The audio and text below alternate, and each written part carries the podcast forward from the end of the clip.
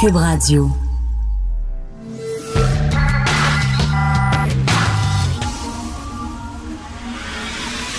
De 8 à 10. Politiquement incorrect.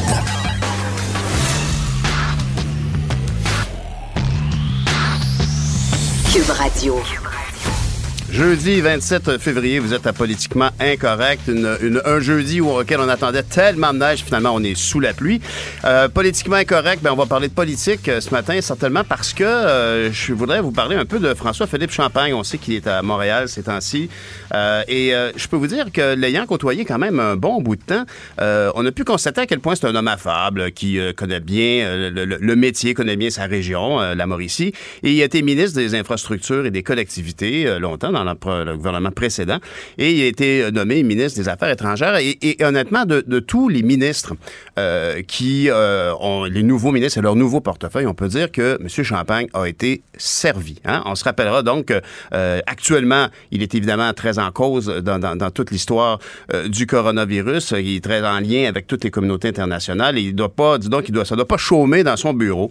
Et, mais l'année a commencé en feu, hein, avec un événement d'une tristesse infinie. Le 8 janvier dernier, euh, le vol 752 était abattu par un missile euh, iranien. Euh, bon, on a le sentiment que c'est un tir euh, qui a été fait par erreur. Euh, le sentiment, le mot est pas juste là. Euh, bon, mais et justement.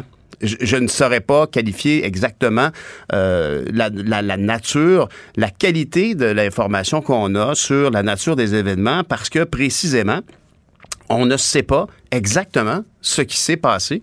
Et, c'est ça qui m'apparaît tout à fait euh, improbable qu'après tout ce temps, ça fait le, le- le 8 janvier, ça va faire deux mois, on a eu 176 personnes qui sont décédées euh, parce qu'il y a un ticoun qui a mal compris puis qui a pesé sur le mauvais piton. On a eu euh, des décès pour lesquels le, Canada a été certainement le pays le plus touché, bien que on, on- on- on dit que dans les victimes, il y avait des Afghans, des Allemands, des Britanniques, mais il y avait aussi 10 Suédois, 11 Ukrainiens, 57 Canadiens, 82 Iraniens.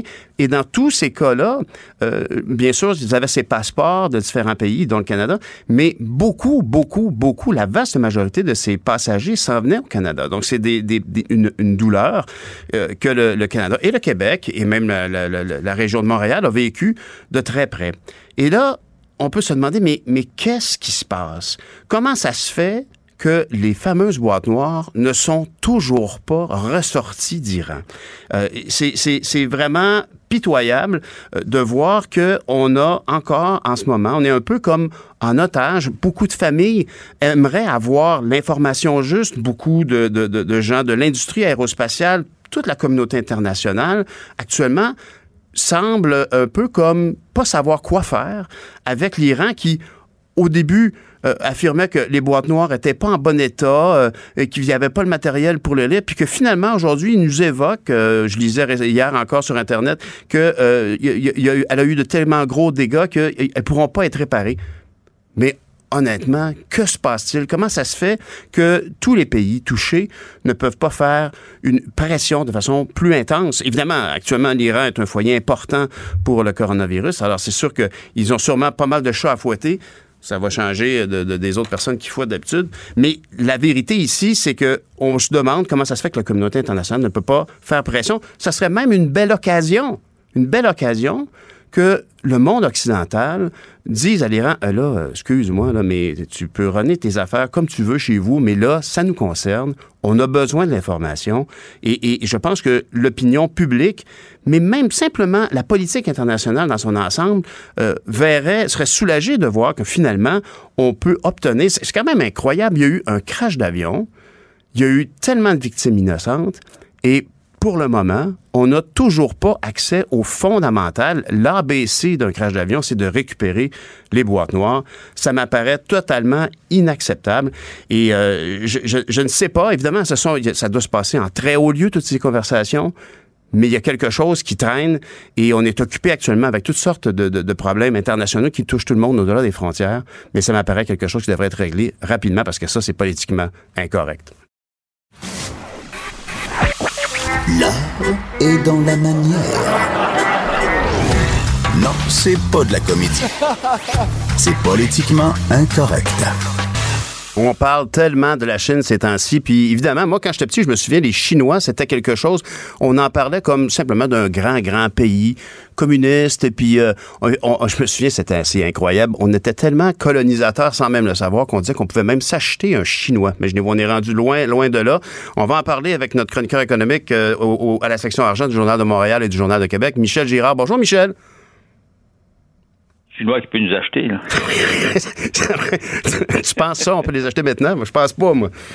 Oui, non, mais c'est le Chinois qui va nous acheter. Mais cela étant dit, euh, oui, euh, la Chine, écoute, c'est une puissance mondiale. C'est la première puissance mondiale en passant, là, hein, en termes de PIB. Là. Mm-hmm. Euh, tu sais, regarde, en 2002, euh, l'économie chinoise représentait 8% du PIB mondial. Le ben PIB mondial, je rappelle aux gens que c'est l'ensemble de la valeur des biens et des produits. Euh, et puis. Euh, et là, quoi, ça, a presque, ça a plus que doublé, non? Actuellement, c'est 20% Quel, quel changement? 20% du PIB mondial et à titre de comparaison, euh, les États-Unis, c'est 17% euh, Donc, oh. c'est la première puissance économique mondiale à l'heure actuelle en termes de, pourcentage du PIB mondial. Alors, évidemment, hmm. la crise que traverse la Chine à l'heure actuelle, le risque de ralentissement en raison de la propagation du coronavirus, bien sûr que euh, quand tu occupes une telle place euh, mondialement, alors c'est certain que ça va avoir des répercussions, ça a des répercussions sur tout le monde à travers euh, la planète, tous les partenaires commerciaux, dont le Québec évidemment. Mm-hmm. Alors l'exercice que j'ai fait euh, aujourd'hui dans ma chronique, ben c'est de voir quel était le, poids que représentait euh, la Chine dans nos importations, euh, dans l'ensemble de nos importations de, produits. Mm-hmm. Et puis les derniers chiffres, ben écoute, on, importe de la Chine autour de 13 milliards de dollars. Mais ce qu'il faut savoir, le 13 milliards, bon, c'est relatif en soi, là, ça représente à peu près 13% de tout ce qu'on importe là, ah, de, l'étranger, mm-hmm. j'entends. Mais, mais euh, c'est l'augmentation. C'est qu'au cours des 14 dernières années, euh, les importations en provenance de la Chine occupent le tiers de l'ensemble des de l'augmentation de, nos importations. Alors, ça te montre à quel point c'est la, nouvelle vague et c'est eux qui occupent toute la nouvelle, les nouveaux, les nouveaux produits que nous importons, c'est eux qui sont qui dominent largement. Puis je regardais dans tes chiffres, tu évoquais au niveau des appareils électroniques et tout ça, 2,15 milliards meubles, articles de literie, lampes, 985 millions. Effectivement, moi, je, à ma grande surprise, l'autre jour, j'ai acheté un meuble que je croyais de réputation faite au Canada, au Québec, de la région de Sherbrooke, si je me souviens bien, fait en Chine. Ah ben oui, ben c'est ça. Alors quand on porte à... Non, mais c'est bon d'attirer l'attention des des, des, auditeurs, quand tu portes attention là, où, c'est fabriqué, on va s'apercevoir, tu regardes les jouets, les jeux, les articles de sport, euh, c'est 488 millions. Les chaussures, les chaussures, on se mhm. promène, là, regarde en dessous, tu vas voir, c'est on en, on, en importe pour 305 millions en provenance de la Chine. Alors les vêtements, c'est près d'un milliard. Donc, euh, alors, eh oui, alors donc, euh, la Chine est très et Michel, et, Michel, c'est souvent surprenant quand tu, évidemment, c'est un classique, mais disons, euh, une, figurine euh, d'un personnage mythique américain, je sais pas moi, Johnny West ah ou je sais pas, John Wayne, qui est fait en Chine, ou, ou tout, par exemple, je sais que beaucoup de gens qui adorent les petites voitures miniatures, qui collectionnent les autos, elles sont, je parlais avec un, au salon d'auto avec un importateur qui me disait que tout, même les marques de grand prestige, tu sais, comme il y a, des, il y a comme dans n'importe quoi, il y, a des, il y a des modèles signés, il y a des modèles numérotés, des, des séries limitées. Pour, par exemple, une voiture très, très rare qui, qui a été refaite en modèle réduit, en métal et tout ça, même les produits de prestige sont fabriqués en Chine parce que la Chine, au-delà d'avoir réussi ben à, Ils ont même développé une compétence que plusieurs cherchent même plus à rivaliser. Ben, effectivement. Donc, euh, euh, tu fais bien de le mentionner. Là, tes grandes marques, bien des produits sont maintenant mhm. fabriqués en Chine. Après ça, on les importe ici. Ou bien ils fabriquent des, des, pièces, puis on importe les pièces, on les assemble ici. Mais en tout cas, toujours est-il, la Chine, finalement, est extrêmement présente. Et dans le contexte à l'heure actuelle, parce que là, il y a, des, il y a des villes, on le sait, là, qui sont fermées euh, en Chine. Mhm. Donc, il, donc, il y a des produits qu'on importait qui ne seront pas, évidemment, fabriqués, en tout cas pendant un certain temps. Alors, c'est pour ça que ça affecte l'économie mondiale dans, dans, dans, tous les pays. Tu sais, tout, tout, tout, le monde est visé. Puis là, juste te montrer à quel point qu'on est tous visés, je regarde les indices financiers, tu vois, encore là. Là, ça fait trois jours de suite qu'on est en baisse. là, descend, là ouais. encore ce matin, là, ça, les, les probabilités euh, d'ouvrir, en, en tout cas, les marchés améri- nord-américains vont ouvrir en, en baisse. Les probabilités sont très fortes. Puis en Mhm. Europe, ben, ça chute encore énormément. Donc, euh, euh, parce qu'on, on- le gros problème qu'on a, c'est d'évaluer quel est l'impact. Ça va-tu se poursuivre ou bien si on va régler le problème euh, à court terme ou bien à moyen terme? Alors, c'est ça qu'on est en train de mesurer, mais d'ici, à ce que, évidemment, la crise du coronavirus se résorbe, mais c'est sûr qu'on on va être euh, affecté euh, parce que là, tu sais, on le sait, là, on a beaucoup de nos entreprises qui, qui ont réduit leur production parce qu'ils attendent des pièces ou des produits en provenance de la Chine. Il y a des marchés, évidemment, tu sais, tu regardes les dollaramas de ce monde, Ben alors eux autres, on s'entend-tu qu'ils sont Ils doivent être un frappés, petit euh, peu inquiets. hein? Ils doivent avoir comme pas mal de, fonds de commerce qui sont pris dans des conteneurs à Vancouver. Mais, mais, mais évidemment, c'est un. aussi, là, notre blocus. Ben oui, mais c'est l'atelier, c'est l'atelier du monde, la Chine, à bien des égards, mais c'est aussi un marché parce que pour les producteurs québécois, la Chine est un marché d'exportation. Je pense simplement, par exemple, au- à l'industrie porcine. Oui, c'est un, c'est, c'est- c'est un fait. Alors, sauf qu'il y a un écart majeur parce qu'évidemment, en termes de balance commerciale, euh, entre le Québec et la Chine, notre balance commerciale est très négative. Ben, tu vois, on importe pour 13 milliards puis on exporte pour 3 milliards. Hmm. Mais évidemment, les entreprises qui exportent, euh, notamment, notamment au niveau euh, des viandes, au niveau évidemment de, de certains véhicules euh, terrestres, au niveau euh, de la navigation euh, aérienne ou spatiale. Et le plus, et le plus gros chapitre dont tu parlais, c'était Ben, minerais. euh, et tu parlais des minerais, des scories et des cendres. Tu m'as intrigué avec cette, euh, cette terminologie. Ouais, alors, euh, demande-moi pas de te préciser exactement quels en sont les, les, les produits. Ça, c'est des catégories de produits. Mais effectivement, euh, c'est, c'est, c'est notre principale catégorie. Euh, D'exportation vers la Chine. Ouais, c'est ça. Alors, euh, euh, oui, parce que on, on est quand même, le, le- le Québec est quand même riche en, en, en production, en production évidemment de, de minerais, etc. Donc, euh, la Chine représentait bon un, un, un relatif bon marché. Mhm. Mais là, on a des problèmes, évidemment. Euh, C'est, c'est sûr que les, on, on risque de voir les, nos exportations vers la Chine euh, chuter. Puis quand je dis vers la Chine, en passant, là, on peut l'élargir aussi à, à l'ensemble de l'Asie. Là, Mhm. Parce que la Chine, bien évidemment, euh, tu vois, nos, nos importations de, de l'ensemble, parce que la Chine, la Chine, c'est 13 milliards, mais de ce qu'on importe de tout, de, de tous les autres pays euh, asiatiques, évidemment, ça, ça totalise à peu à 25 milliards. Hmm. Donc, euh, euh, tu vois, là, le Japon est, est également frappé par le coronavirus. Donc, Mhm. on va être également frappé parce que nous importons beaucoup euh, également du Japon ou de la Corée du Sud. Et ça peut Donc, créer euh, des, des- des c'est problèmes d'approvisionnement, bien sûr. Ben, mais- Michel, merci de nous faire voir le, le dessous de la consommation toute simple quand on va au magasin puis qu'on achète un article.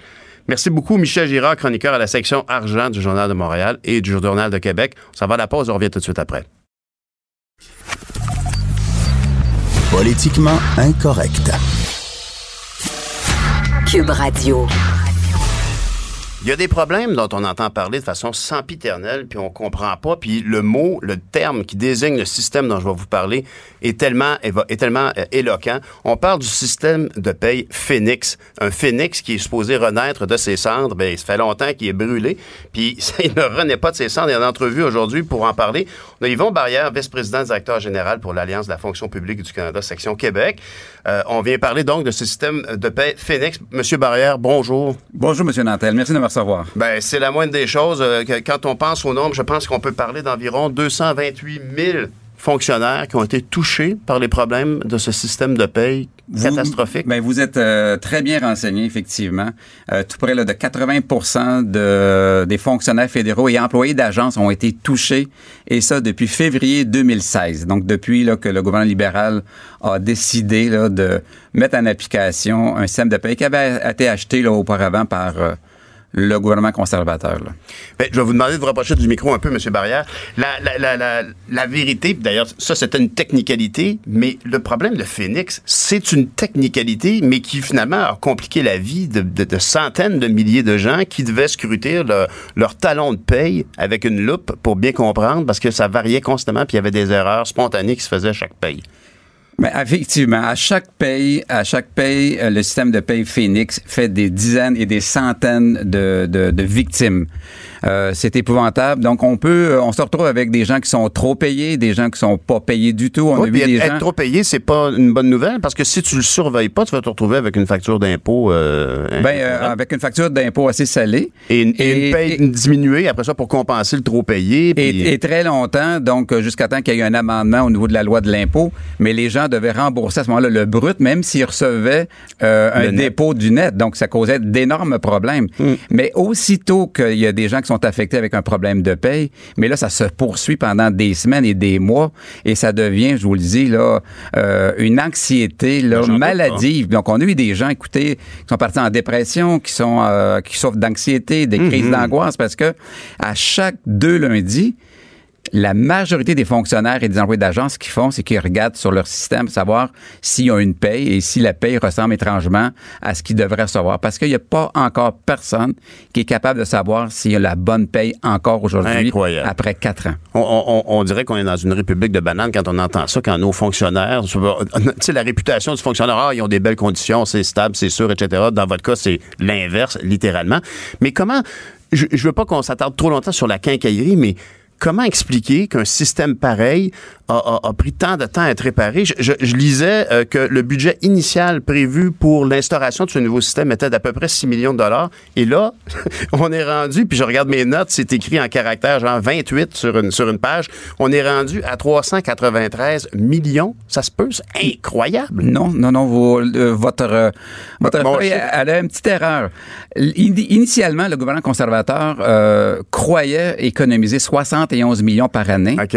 Et on vient de dépasser en décembre les coûts de 2 milliards de dollars de coûts inhérents à la mise en place du système Phoenix. Non, c'est épouvantable. Ça, ça- ça Et- donne le goût de pleurer, ça. Et on comprend pas encore aujourd'hui euh, que il n'y a pas un fonctionnaire, un haut fonctionnaire de, du Conseil du Trésor qui a pas googlé là, en 2011-2012 euh, système de paye Phoenix et il aurait vu en Australie sept ans de malheur pour 80 000 fonctionnaires pour un même ministère. Pour le même système? Pour le même système, il y avait une revue de presse énorme là, qui, euh, qui décriait le système de paye Phoenix en Australie, qui avait été acheté pour 80 000 fonctionnaires avec cinq conventions collectives. Et ici, il a été acheté pour 300 000 fonctionnaires avec 105 conventions collectives et 86 000 actions de paye. C'était un désastre annoncé. On l'avait dit, on l'avait signalé, on a levé le drapeau rouge, le drapeau blanc, mais Ah oui, parce qu'il y a des compétences, il y a des gens qui administraient la paye de leurs collègues. Je veux dire, il y Oui. avait des comptables avec euh, des bordereaux, puis des stylos, puis des papiers carbone. Je veux dire, non, mais tu sais, il y avait quand même une compétence qui était là avant qu'on arrive avec une machine qui est supposée réinventer euh, le- le- le- la, la voie spatiale vers la Lune, puis en bout de ligne, ils sont même pas capables de générer un chèque avec les bonnes déductions. Et, et- et combien de fois qu'on me dit, euh, et si c'était une entreprise privée qui avait ce type de problème-là, le gouvernement interviendrait. Ben oui. Il les obligerait, les mettrait en amende. Mais c'est, c'est le gouvernement qui est pas capable de payer adéquatement son personnel.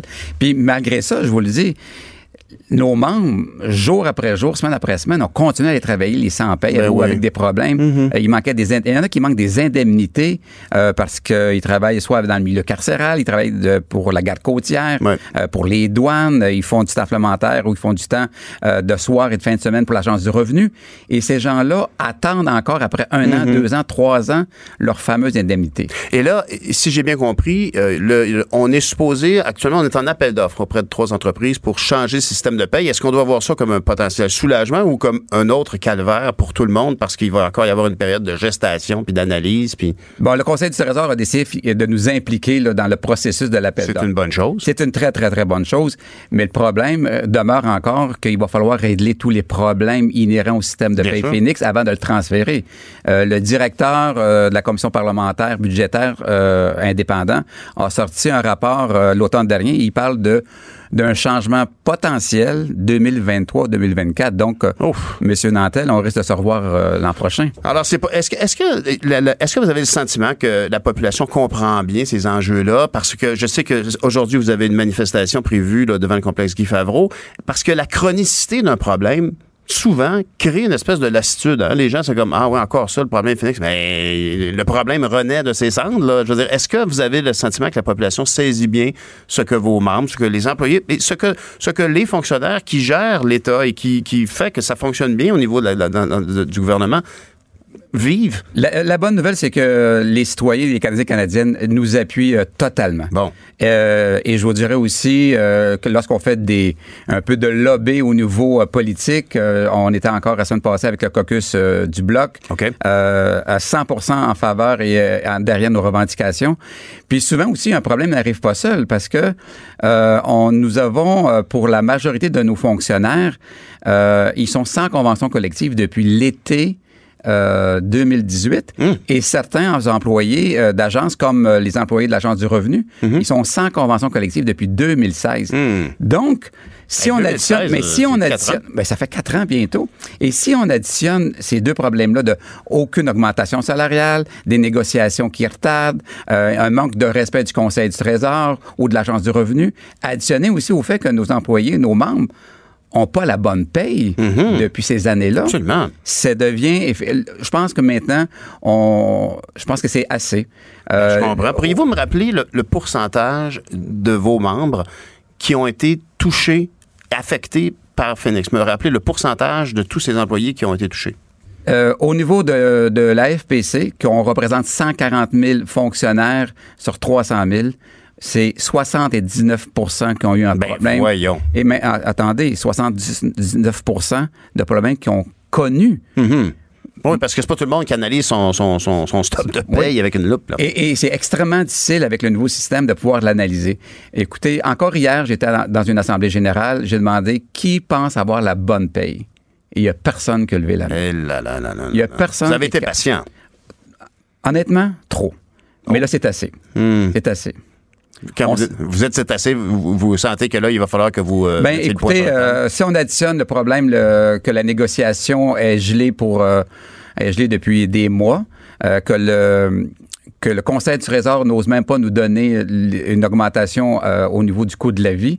Euh, si on l'additionne avec les problèmes Phoenix, euh, ben on débute très bientôt et c'est déjà débuté aussi avec euh, le syndicat des employés de l'impôt, l'Agence du revenu, et on va continuer avec les autres départements pour un vote de grève euh, dans la fonction publique fédérale. Donc on risque Je comprends. fin de du printemps, début de l'été, de paralyser la fonction publique fédérale. Hmm, imaginez. Puis dites-moi, est-ce que dans les, dans- chez un citoyen, est-ce qu'il y a des mauvais paiements qui arrivent auprès du citoyen? Bien évidemment, on le voit bien, là, 79% des employés ont été touchés. Mais chez un citoyen normal, est-ce qu'on on peut en vivre les conséquences des erreurs de Phoenix, par exemple au niveau des pensions? Ou, euh, Pas du tout. Présentement, il n'y a aucun impact qui se fait. Écoutez, nos, euh, nos membres et les fonctionnaires sont extrêmement professionnels. Euh, donc, il n'y a, pas, euh, il y a pas de grève de zèle qui se fait actuellement et il n'y en aurait pas. Donc, on continue à donner la meilleure performance qu'on est capable. On reste professionnel dans nos actions, mais il n'y a aucun impact Oui. présentement chez... euh, Oui, j'en, doute pas honnêtement. Puis je pense que la, la- la bonne foi dont vous avez fait preuve pendant toutes ces années, la patience et le soutien que vous avez dû déployer pour soutenir vos collègues qui étaient atteints. Donc, quand je posais la question relativement, euh, est-ce que ça avait des conséquences sur l'enthousiasme au travail? Non, non. Je faisais dire si le système de paye Phoenix, est-ce qu'il pourrait aussi toucher, par exemple, des, des pensionnés fédéraux, etc. Puis la réponse est non. C'est peut-être un peu aussi ce qui fait que le, citoyen, même s'il entend votre cause, se dit, ben, qu'est-ce que je peux faire pour manifester mon soutien? Alors, je vous pose la question, qu'est-ce que les gens peuvent faire pour concrètement vous soutenir? Ben euh, présentement, euh, présentement, on a une manifestation, comme vous savez. Euh, que passer devant et klaxonner. Et, et klaxonner. Et aussi dans les réseaux sociaux, écoutez, on reçoit d'innombrables euh, appuis de- de- de- des citoyens en disant Hey, vous êtes assez patient, vous devriez sortir, vous devriez comprends. faire une grève illégale, vous devriez. Donc, euh, on, on a l'appui du public. Définitivement, dans nos deux causes présentement, et ça depuis très longtemps, les fonctionnaires fédéraux ont l'appui du public là, d'un océan à l'autre présentement. Ben, je vous félicite parce que c'est pas toujours évident. Puis euh, je, je vous remercie pour votre patience. Puis euh, j'espère qu'évidemment euh, le, le- le- le prochain gouvernement, parce que ce que vous m'évoquez risque de, se- de se retrouver dans un tumulte politique et très souvent les politiciens auront euh, pas contribué à une résolution du problème. Monsieur Yvon Barrière, vice-président, directeur général pour l'Alliance de la fonction publique du Canada, section Québec. Merci beaucoup. Bien On vous revient tout de suite après euh, ce- cette pause. Politiquement incorrect. Cube Radio. Autrement dit. Gilles Proulx. Le où, quand, comment, qui, pourquoi ne s'applique pas sa ricanade? Parle, parle, parle, genre, genre, genre. Gilles Proulx. C'est ça qu'il manque tellement en matière de journalisme et d'information. Voici le commentaire de Gilles Proulx. Bonjour, Monsieur Gilles Proux. Je sens qu'aujourd'hui, ils allaient avoir un commentaire d'impatience relié au blocus ferroviaire et à l'inaction qui se passe à Ottawa. C'est pas difficile de cultiver l'impatience. On la maintient, on en fait une culture. C'est vrai. Parce que nous sommes des souris blanches qui avons peur et on est un peuple de trouillards. Et là, on fait un plat avec euh, le fait que le goût alimente le feu. Foutu d'une lâcheté pour dire de telle sorte des choses aussi semblables. Le goût n'alimente pas le feu. Il dit simplement ce qui existe et a toujours existé, malgré l'entreposage des armes de Martin Cochon en passant. Et euh, ils sont sûrement pas allés à Québec pour enregistrer justement leurs armes ou leurs armes au pluriel, ces beaux moineaux. Et la série sur le Sunday là-dedans, ce sont ces policiers trouillards qui font dans leur culotte avant d'approcher des terroristes de téléjournaux. Alors, je suis, moi, tanné d'entendre cet ex-policier grassement payé avec sa pension qui nous fait peur, qui a déjà été un gars brave en 90, Marcel Savard, qu'on galvaude d'un studio à l'autre, pour jouer au sage temporisateur pendant que des voyous lui rient dans la face. Et pour le moment, il n'y a pas d'urgence, dit-il. Comment peut-on trouver une conclusion aussi stupide comme trouillard? Ah, pour le moment, il n'y a pas d'urgence. Ben non, il n'y a rien que des milliards de dollars. Il n'y a que des emplois qui se perdent. Il y a des gens qui, en Colombie-Britannique, pour lesquels on est supposé se battre, qui appuient même pas les feux de troubles de Montréal. Alors, on bloque l'économie d'un pays au complet. C'est pas plus urgent que ça. Alors, moi, la question que je pose, monsieur le parlementaire, où sont nos James Bond?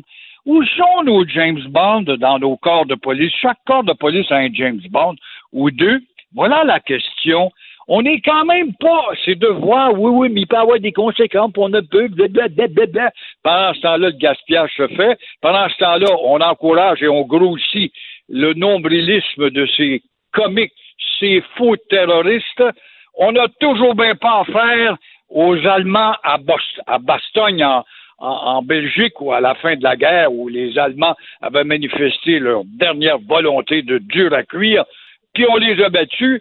On a affaire à une bande de comiques d'opérettes, manipulateurs de médias qui, eux, embarquent là-dedans. Et pourtant, on a bien vu un des représentants à Kanawake dire Nous, on attend le mot d'ordre des Wet'suwet'en en Colombie-Britannique. Et ça, on attend toujours on attend toujours, comme les Juifs attendent l'arrivée du Messie, et aussi les musulmans, parce que nous, on l'a vu, le Messie, il est arrivé en l'an zéro de notre ère, mais eux autres, ils attendent. Alors, c'est ça. Attendre, c'est un analgésique, Monsieur Nantel. Attendre, c'est un Valium. C'est tout simplement un endormitoire. Fait que vous avez un peu le sentiment que euh, l'espèce de, de, de, laxisme qui s'installe se joue un peu partout. Vous le référez aussi euh, dans, par rapport à cette cause euh, de cet homme qui, en état d'ébriété, avait strictement défoncé une maison avec son véhicule, fauchant la vie de Rachel Middleton. C'est incroyable. Voyez-vous la justice, encore une fois, lente, comme une justice de tortue. Un gars chou entre dans la chambre à coucher avec son véhicule et tue Rachel Middleton. On est près de Joliette.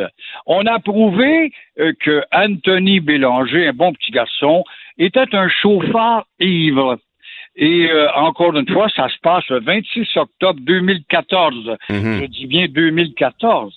De plus, le chauffeur n'admettait pas sa responsabilité malgré son taux d'alcoolémie deux fois supérieur à la limite permise. Mhm. Alors, bravo, ça aurait pris plus de cinq ans, mais encore une fois, le scandale là-dedans, c'est que cela est arrivé en 2014 et que nous sommes en 2020 avancés. Alors, c'est plus de cinq ans de torture qu'on a imposé à la famille Middleton qui a dû attendre puis mal dormir, puis on ne sait pas ce qui va arriver avec cet ben, animal. je comprends. Alors, vous voyez que six ans pour condamner un gars là euh, qui tue en plus, ça démontre comment la justice est faible et elle est élastique, Mais- dépendant mais- de ton humeur. Mais, M. Pau, est-ce que ce, ce genre de, de, de, de- peine clémente euh, est, est- est- est de coutume dans ces cas de conduite en état d'ébriété? Certainement, tout est coutume dans, no- dans notre euh, justice élastique, dépendant à quelle catégorie. Alors là, le petit gars, peut-être, il jouait sur le fait, maintenant, il a 24 ans, c'est un adulte. Mais là, il était un petit bébé innocent, protégé par la loi de la protection de la jeunesse. Alors, après tout, c'était un bon citoyen innocent. Innocent, mais il était sous. Innocent, mais il admettait pas qu'il était sous. Innocent, mais il conduisait à 200 000 à l'heure. Ben ouais. Innocent, justement, et la soci- innocente et la société qui juge.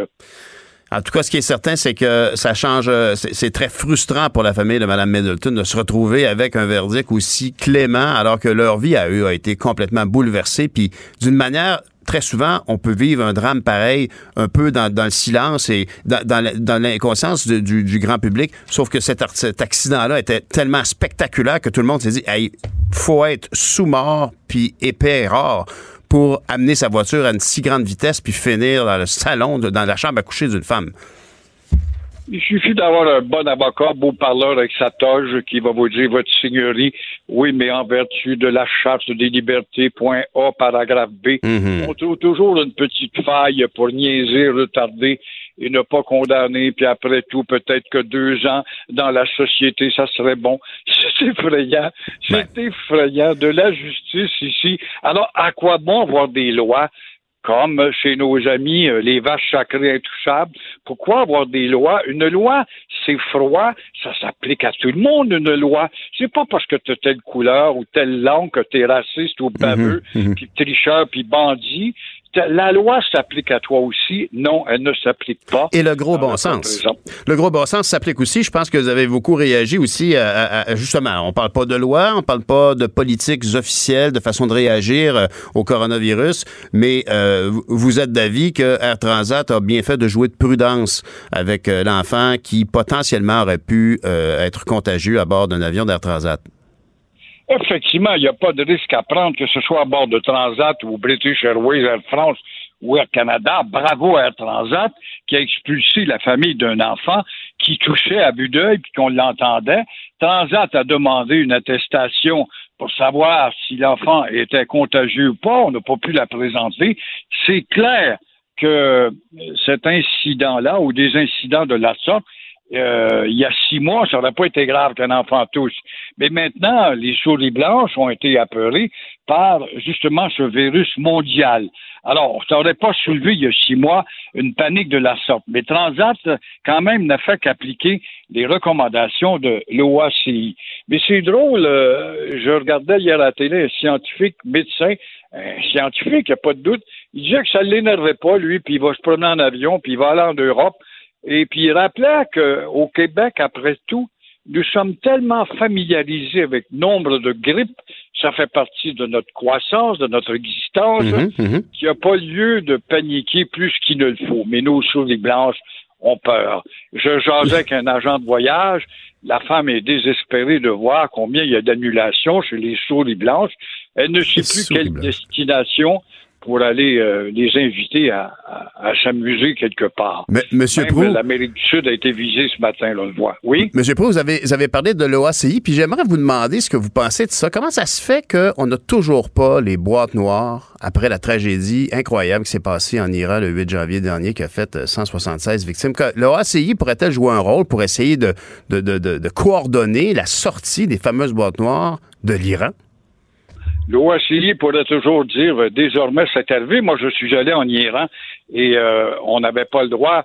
J'ai volé à bord des avions iraniens, mais à l'intérieur du pays seulement parce qu'une décision de l'OACI avait décidé, vu l'atteinte à, à la portée des, des gens, de la Mhm. liberté, etc., d'une dictature euh, très autoritaire. Mhm. Alors, l'OACI avait effectivement cloué au sol, sauf pour les avions, les vols intérieurs. On Mhm. pourrait très bien faire ça, mais l'Iran étant une dictature qui euh, a comme moyen de réplique à l'Occident qui veut mener euh, en se mettant le nez dans le pays puis dire j'avais pas le droit de développer le feu nucléaire, par Mhm, exemple. mhm. Alors moi, pour vous punir, je vais décider de ne pas vous remettre la- les boîtes noires.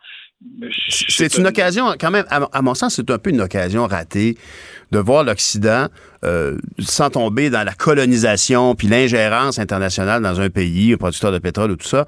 C'est une occasion ratée d'un- concert de nations qui dit bon là ça va faire il y a quand même là, la Suède l'Allemagne la France euh, il y, a- il y a beaucoup de pays qui pourraient euh, soutenir l'Ukraine et le Canada en disant écoutez là, oh, là, ça va faire le niaisage on veut les boîtes noires. C'est une occasion je pense de d'un peu euh, remettre dans le rang un pays qui même selon sa diaspora ici au Canada est, est en déroute.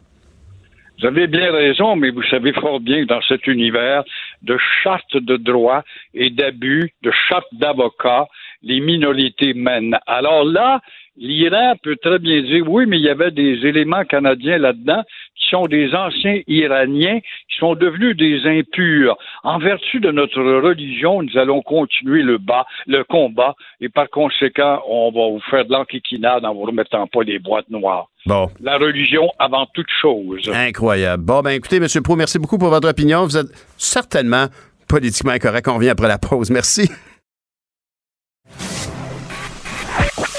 L'art est dans la manière. Non, c'est pas de la comédie. C'est politiquement incorrect. Cette semaine, José Legault a émis euh, un mot euh, sur euh, l'incroyable affaire qui s'est passée aux États-Unis. Aux États-Unis, on les appelle les silence breakers, celles qui brisent le silence. Elle parlait évidemment du scandale autour de Harvey Weinstein. Et dans ce mot, elle, se, elle évoquait euh, à quel point, euh, elle disait, je la cite ici, rappelons-nous de Nathalie Simard, jeune artiste de grand talent. Elle avait subi pendant des années les agressions sexuelles de son gérant, archi connu et puissant à l'époque. On parle évidemment de Guy Cloutier. Et on a l'incroyable chance d'avoir Madame Nathalie Simard au bout du fil. Bonjour, Madame Simard. Bon matin, Monsieur Nantel. Vous allez bien? Oui, je vais bien. Et vous, vous avez, bon, vous avez un ton de voix réjoui? Ben oui, ben oui, il faut. La Ben- vie est belle. Ben, je, je dois d'abord vous, vous- je- je- un gigantesque merci de participer à l'émission parce que, comme le disait euh, Madame Legault, vous avez été certainement la sonneuse d'alerte au Québec sur ça, avec, malgré tous les services que vous avez vécus. Est-ce qu'aujourd'hui, vous avez le sentiment d'être soutenu par plus de gens? Ah, c'est clair, tellement. Ça a tellement évolué en 15 ans. Vous savez, ça a fait 15 ans le 13 février officiellement et euh, que j'ai dénoncé, que j'ai libéré la parole. Et c'est clair qu'il y, a eu, qu'il y a eu une évolution parce que toutes ces années-là, c'est bien sûr, bon, il y a une dénonciation, ça c'est une étape, mais il y a l'après-dénonciation où ça a été euh, véritablement une guerre. Là, Euh, je me suis sentie attaquée de part et d'autre, bien plus souvent qu'à mon tour. Gros manque de compréhension, donc manque de sensibilisation, manque de prévention. Et c'est ce que je fais actuellement dans ma vie à travers les spectacles. Je donne des conférences justement pour éveiller les consciences euh, autour de moi. Et, et, euh, le résultat, on le voit là actuellement, tout ce qui se passe même depuis 2017 avec le mouvement hashtag MeToo, les choses ont tellement grandi, évolué à grands pas. Et ça, là, maudit que ça fait du bien de voir qu'enfin le gros bon sens s'é- s'élève, que les gens, que la société commence à dire là c'est assez, on met notre pied à terre et c'est terminé. Et il est temps, je l'ai dit à plusieurs reprises, mais que la honte change de camp. Ce n'est pas aux victimes d'avoir honte, mais bien aux agresseurs et aux abuseurs. Et tant qu'on libère pas la, parole, que non- on, on ne brise pas le silence, eh bien on donne le pouvoir à ces gens qui brisent des vies, à ces êtres ignobles qui osent euh, abuser soit d'enfants ou de femmes. Alors c'est important. Je veux dire, aujourd'hui on est rendu en 2020. Ça, euh, comme je le dis, ça brise des vies. Souvent on nous appelle les morts vivants. euh, parce que c'est très difficile de se sortir de tout ça. Et c'est toujours aussi très compliqué quand on arrive devant la cour c'est la parole contre, la, contre notre parole contre l'agresseur et, et, et- et ça prend plusieurs années et ça s'explique pour dénoncer. Mais maintenant, aujourd'hui, on comprend que, bon, avec le mouvement hashtag moi aussi, qui a, qui a pris une place très importante mondialement parlant, euh, c'est très encourageant, mais quand on arrive devant la justice, euh, c'est toujours plus difficile, mais c'est important de dénoncer sur le champ. On se conseillera toujours ça. Mais maintenant, aujourd'hui, que c'est un sujet qui est beaucoup, beaucoup moins tabou, alors c'est plus facile de briser le silence et d'aller chercher de l'aide et, d'utiliser toutes les, les ressources qui sont en place, dont la trousse médico-légale lorsqu'une femme est agressée. Il ne faut pas se changer, il faut pas se laver, il faut s'en aller directement à l'hôpital, appeler les policiers et, et, rentrer dans, dans, dans ce système de justice qui est parfois trop évident à comprendre et à suivre. Mais cela dit, aussi de ce côté-là, on voit qu'il y a beaucoup d'avancées. On voit que c'est très positif. On voit Véronique Yvon aussi qui, qui prend place dans, toute cette histoire. La ministre de la Justice actuelle aussi. Alors, on espère juste quand même que ça aille davantage plus rapidement que ça l'a été au cours des dernières années. Madame Simard, vous, vous, vous êtes tellement inspirante, puis j'allais utiliser le mot résiliente parce que c'est ça le mot qu'il faudrait utiliser, mais on l'entend tellement souvent qu'on on, on, l'a galvaudé. Vous avez réussi à, ressortir, à rejaillir dans cette histoire et en devenir une, une agente de communication pour sortir du silence, parce que tout à l'heure vous évoquiez le silence et c'est certainement ce qui a été le plus dur de vivre tout ça dans le silence. Aujourd'hui, vous prenez votre revanche, puis vous en parlez, puis vous nommez vous nommez l'agresseur, vous nommez Guy Cloutier, vous nommez tous les Guy Cloutier de ce monde.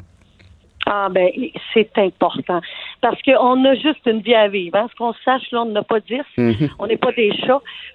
et, et, je trouve qu'on mérite de, de, de, le bonheur. On mérite de vivre en paix, de vivre sans peur. Moi, j'ai vécu 25 années et même par la suite, je pourrais plusieurs années. Aujourd'hui, ah j'ai 50 ans. Mais je peux dire que j'ai vécu au moins là, 35, 40 ans là, dans la peur, dans la mhm. honte, la culpabilité, euh, la peur d'être jugé, la peur de faire un pas dans la vie, un pas devant l'autre. Et ça, l'être humain en soi n'a pas le droit de vivre ça. On ne devrait jamais se donner le droit de vivre dans cet état d'âme, dans cet état d'esprit, parce que c'est très difficile par la suite tu sais, je veux dire, d'avancer dans, dans, une société dans laquelle on vit aujourd'hui avec un aussi lourd secret. Alors, pour moi, libérer la parole, briser le silence, c'est d'une importance capitale, c'est santé et c'est et, et, et on doit euh, donner cet exemple-là aussi pour la future génération, parce qu'on veut pas que la, la, future génération qui va nous, nous succéder vive ce genre de crime aux yeux. Il faut le rappeler que c'est, c'est, il fait partie d'un des trois crimes les plus graves de notre société. Absolument. Alors,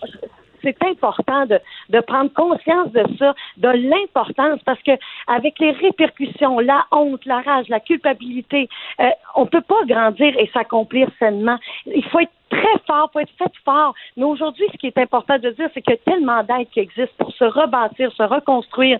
Il y a des gens comme les CALAX, les CAVAC, les centres d'aide pour femmes et enfants victimes de violences conjugales. Vous savez comment ces femmes sont outillées. Et il y a de l'aide aussi pour les hommes qui ont besoin d'aide. Il y a un site Internet, d'ailleurs, on peut aller googler à cœur d'homme, où il regroupe plusieurs centres d'aide pour les hommes qui désirent justement se libérer de la violence ou désirent avoir de l'aide euh, pour dénoncer. Reconnaître, reconnaître qu'ils ont un problème. Parce que on ne peut. votre parole semble libératrice pour vous, puis elle l'est certainement pour tout le monde qui vit ça euh, dans leur intimité, puis dans leur, leur sentiment de honte qu'ils ne devraient tellement pas vivre. Et, et, et en même temps, je, je, vous écoute, puis je me dis que il faut avoir une, faire un cheminement incroyable pour se rendre à être capable d'en parler comme ça, parce que on n'efface pas ce qui s'est produit. Je vous ai déjà entendu raconter que quand vous passiez géographiquement près des lieux où ça s'est produit, vous avez encore des frissons. Ah, j'y pense encore.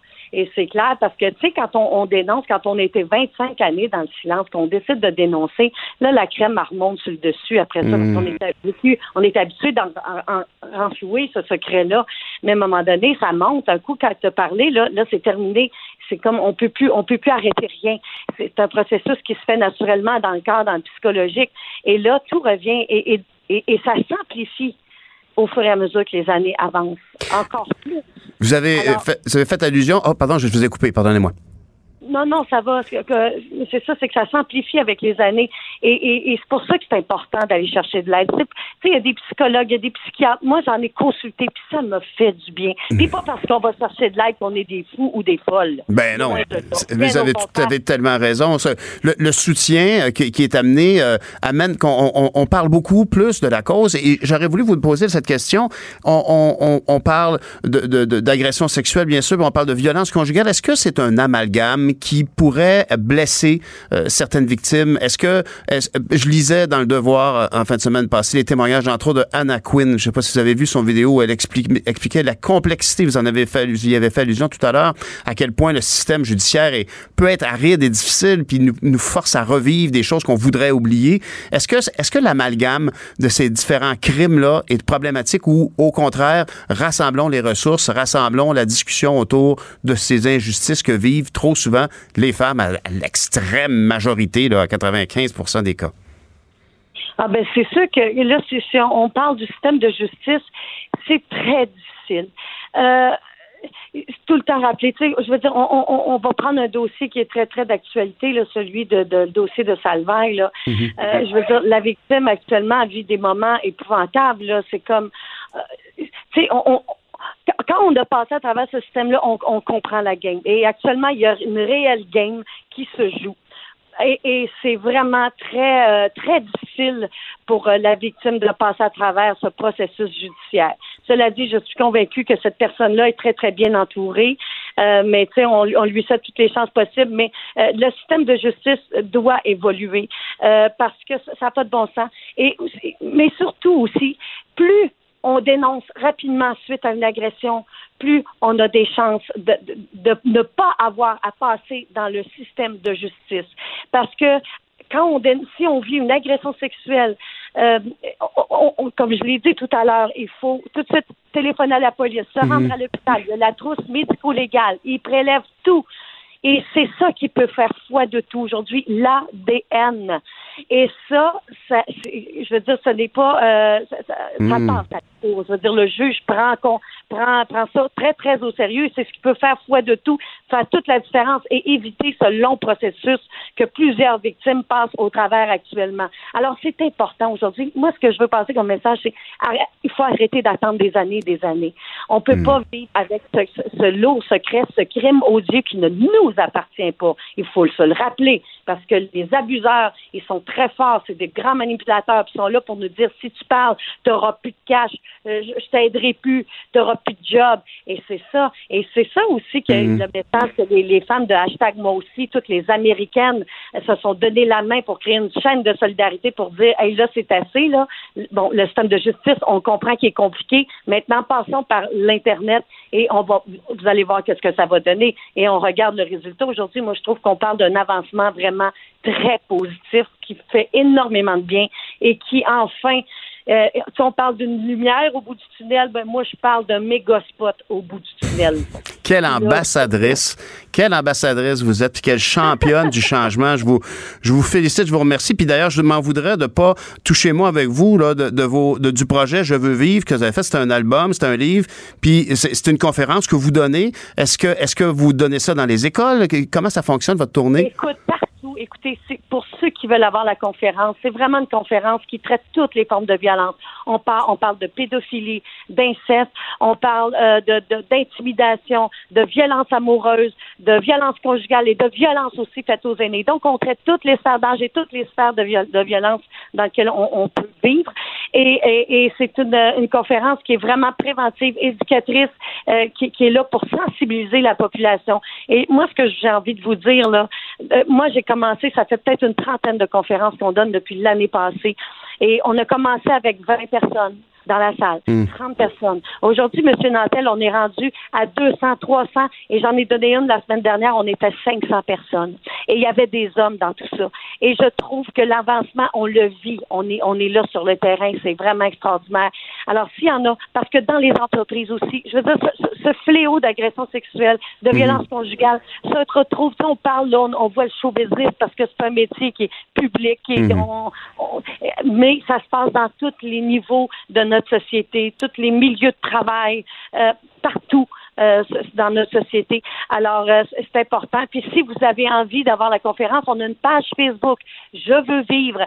Vous pouvez aller là, nous téléphoner ou envoyer un message. Pas téléphoner, mais envoyer un message en mhm. privé si vous avez un intérêt, mais on peut se déplacer partout, dans les écoles, dans les centres de personnes âgées, partout, on va partout. N- Madame Nathalie Simard, on vous a connu pour votre voix et vous l'avez gardée de toute évidence. Je vous félicite, puis on va se faire plaisir. On va se laisser en écoutant euh, un extrait de votre chanson titre de l'album puis de la tournée Je veux vivre. Madame Simard, merci énormément pour votre action Merci. sociale. Merci. Merci, merci à vous, M. Nantel, de collaborer aussi, de nous permettre de libérer notre parole. Merci infiniment. Merci à vous. J'ai tout laissé derrière moi en refermant les yeux. Le temps d'y voir plus clair entre nous deux. Aller-retour dans mon enfance, fragile innocence. Lentement, une femme est apparue. Je veux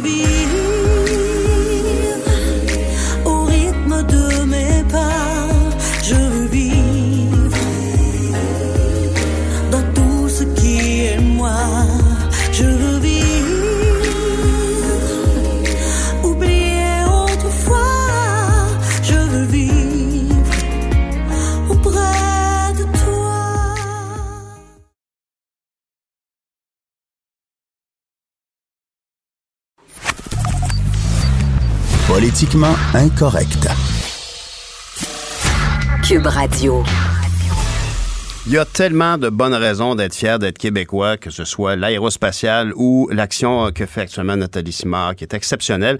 Mais on peut aussi être très fier du débat sur l'aide médicale à mourir que nous avons devancé euh, ben, en Amérique du Nord, certainement, et au Canada.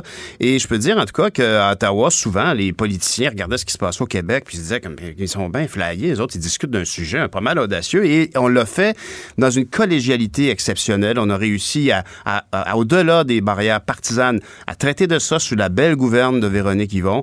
Et euh, aujourd'hui, ben, euh, bon, il y a des ajustements à faire relativement à des jugements qui ont été donnés et les lois doivent être modifiées. Le Québec a fait ses modifications. On est en attente de modifications du côté du Canada. Et dans le devoir aujourd'hui, on pouvait lire que le Collège des médecins veut que les super infirmières pratiquent l'aide médicale à mourir. Et pour en parler ce matin, on est en lien avec le docteur Alain No, médecin en soins palliatifs au CHU de Québec. Bonjour, Monsieur No. Bonjour, M. Nantel. Devrais-je dire Docteur No? Vous avez dû l'entendre souvent, ce gag. Ah oui, oui, effectivement. Mais euh, on, on- on- on rit, mais le, le sujet est tellement grave et, et tellement touche tellement de gens parce que de plus en plus de gens constatent euh, la morbidité de certaines situations de santé. Euh, Ouais. Et vous êtes euh, d'avis qu'on pourrait euh, impliquer davantage euh, les super infirmières dans le contexte? Ah, absolument, il faut le faire. Écoutez, le Québec est la seule province où les super infirmières, on va les appeler les IPS, là, n'ont pas le droit d'évaluer et de prodiguer l'aide médicale à mourir. Depuis l'adoption de la loi fédérale en, en juillet, euh, en juin 2015, c'est permis partout ailleurs au Canada. Donc, il n'y a aucune raison, surtout dans le contexte actuel, hein, comme vous le savez, où on, on est en train avec la- le projet de loi 43 de revoir euh, la pratique euh, IPS et de lever toutes les barrières que les IPS avaient euh, au Québec. La moindre des choses, c'est qu'on leur permette, comme dans le reste du Canada, de participer à l'aide médicale à mourir. Mhm. Mais je lisais euh, dans cet article euh, que du côté euh, Madame Danny, qui est professeure de droit à l'université de Dalhousie à Halifax, euh, se questionnait, disait qu'il y avait comme de restreindre l'accès à la procédure était plus difficile. Comment est-ce que comment on arrive à la conclusion qu'il pourrait y avoir une mort prévisible dans un cas de maladie mentale? Parce que c'est ce qu'elle évoquait, c'est un, un des os qu'il y a dans la soupe actuellement.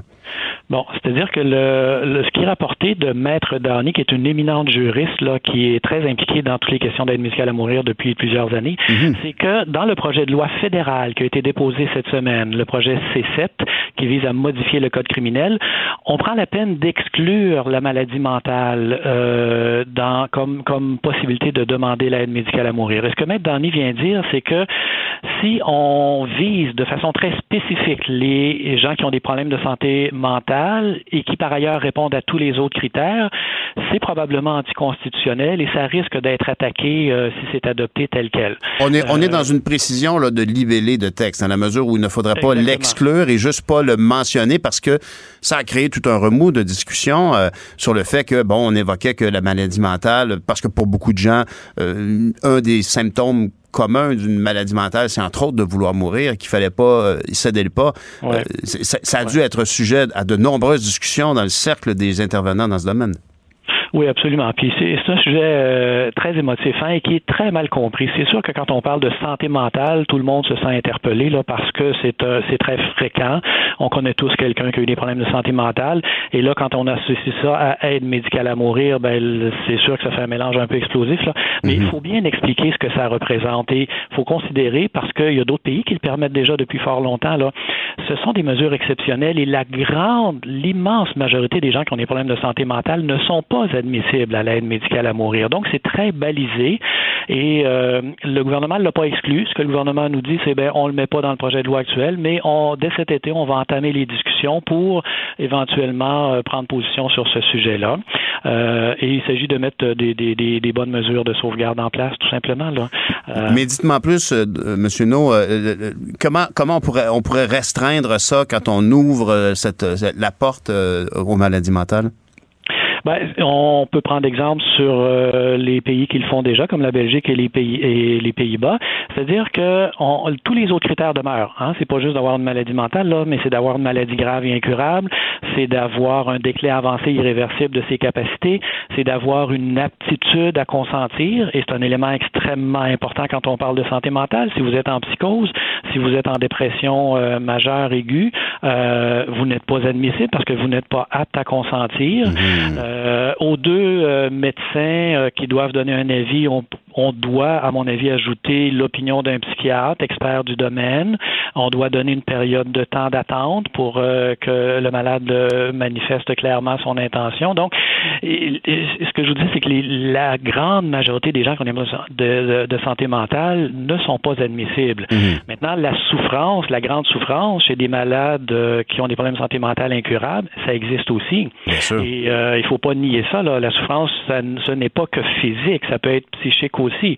Et les gens qui n'ont plus aucune qualité de vie, vous savez, qui sont passés par tous les traitements possibles, par les électrochocs, mhm. euh, qui sont dans un état végétatif, mais qui sont encore aptes à consentir et qui disent ma vie ne fait plus de sens, ben au lieu de les laisser se suicider, comme on voit assez souvent, ouais. euh, c'est ben, l'expression qu'on, c'est là, là il y a un galvaudage là parce que vous avez comme cité l'opinion publique se laisser, laisser se suicider. C'est là qu'il y, a, la pente glissante. Ben, C'est-à-dire que se suicider parce qu'on est dans un état mental euh, où on n'est pas apte à consentir, c'est une chose, mais euh, choisir euh, concrètement de se suicider parce qu'on n'en peut plus de tolérer cette souffrance-là, ça, ce n'est pas en lien avec la maladie mentale, c'est en lien avec la souffrance. Alors, vous voyez, les nuances sont, sont j'en conviens, là, ténues, là, mais il y a quand même une différence importante. Et dans les pays qui le pratiquent, il faut, faut considérer que les aides médicales à mourir pour cause de santé mentale, là, c'est moins que 0,3% hmm. de toutes les aides médicales à mourir qui sont administrées.